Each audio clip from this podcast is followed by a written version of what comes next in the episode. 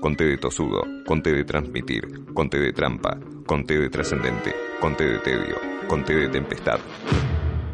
Eh, con T de tilo. Sí, sí.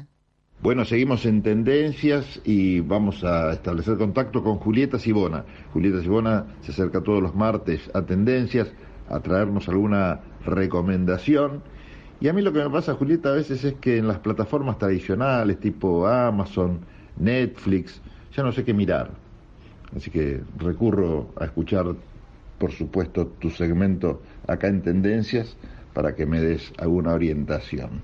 ¿Cómo te va, Julieta? ¿Cómo andás? Muy buenas tardes, Pablo. Muy buenas tardes a todos por ahí. Espero que estén muy bien.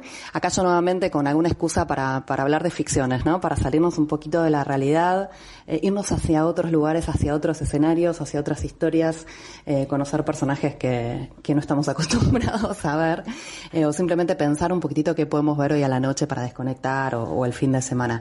Y te cuento que justamente este fin de semana yo estuve viendo mucho en plataformas y en las plataformas más populares, ¿eh? Tipo Amazon, Netflix. Y una de las películas que me llamó la atención desde el primer momento es la película Sin Aliento, una película francesa que tiene una duración de una hora cincuenta, ponele, eh, que está dentro de las películas más vistas. Y también el argumento era medio raro, digo, primero que nada, te cuento que es un drama romántico, un género que habitualmente no transitamos, pero estaba bueno traerlo, porque también tiene un contexto bastante curioso, este drama romántico, que aparte está basado en una historia real. Eh, ¿Cuál es el escenario? Las costas francesas. Eh, ¿Cuál es el contexto que va a rodear este drama romántico con algunos elementos de thriller, algunos chiquitos que, que igual como para mantener un poco ahí este la, la trama bien atrapante? Eh, es el tema del buceo y el buceo en apnea. Eh, es una especie de deporte, ponele, en donde los buceadores eh, bajan hasta la profundidad que puedan, ¿no? De hecho hay un récord hasta donde se puede llegar. Estos, estos deportistas, digamos, buceadores están manejando eh, unas profundidades de 170 metros o más también. Eh, y todo lo que significa eso, ¿no? De, de, de, ese desafío, no solamente por el récord de la profundidad, sino también el desafío personal de ver a dónde llegan en un ámbito que no está preparado para los seres humanos, no solamente por la profundidad y la falta de aire, sino también por la presión, cosas que pueden generar la muerte instantánea.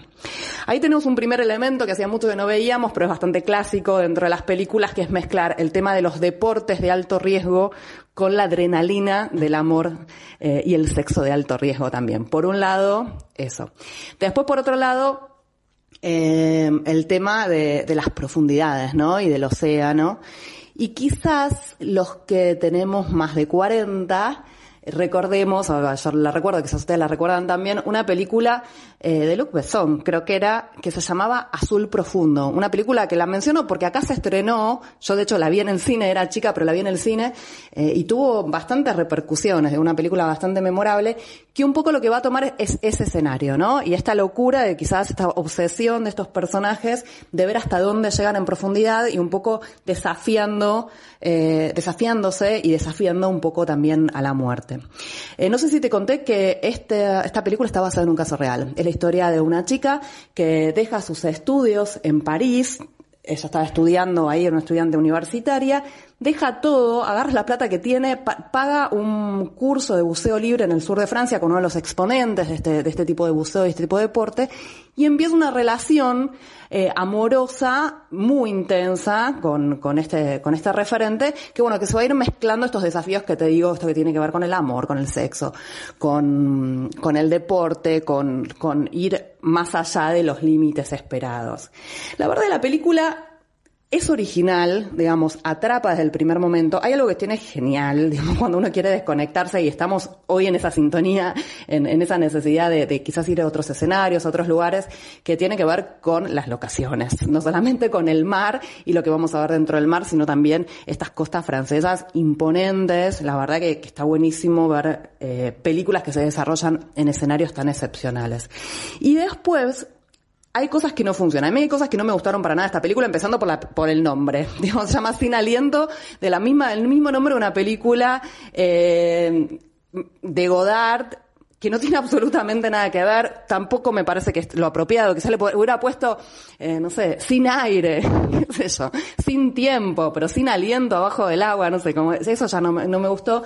Eh, no me gustó algunas, eh, cómo trabaja las escenas de sexo, excesivamente estetizadas, digamos, medio como que te, saca de, sintonía, pero sí tiene otros elementos que están buenos, aparte del tema de las locaciones, el tema, por ejemplo, de cómo va avanzando la, narración y cómo no, no subestima al espectador en cuanto... Eh, no sé en dónde están ubicados, cómo se desarrollan las acciones, eh, qué es lo que va pasando y que va dejando algunas preguntitas mientras que se desarrolla la trama, que es lo que nos mantiene ahí este fuerte. La película es un drama, es un drama romántico, pero es un drama, en fin, tiene elementos de thriller, como te decía, pero un poco el género es ese.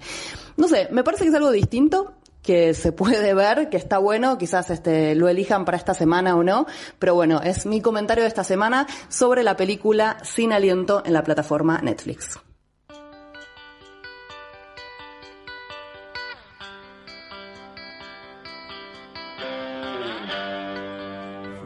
我的自身。